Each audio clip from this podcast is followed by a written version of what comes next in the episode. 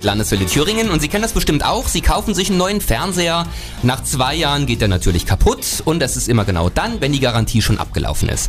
Einerseits blöd, wenn die Kiste hinüber ist, andererseits müssen Sie auch wieder was wegwerfen und vor allen Dingen was Neues kaufen. Das brauchen Sie aber gar nicht. Denn gegen diesen Wegwerftrend gibt es Repair-Cafés. Doro Hedrich aus der Landeswelle Thüringen Redaktion. Da geht's zusammen an die Elektrik. Ganz genau. Es gibt ja schon ein paar dieser Cafés bei uns hier in Thüringen, unter anderem in Erfurt und Gotha. Ich habe mir jetzt aber mal das in Jena näher angeschaut.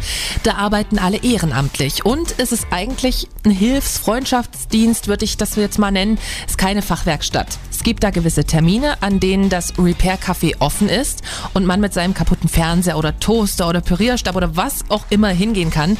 Die Mitarbeiter schauen sich das an und versuchen das dann mit dir zusammen zu reparieren. Kostet das was am Ende? Jein. Die Reparatur an sich nicht.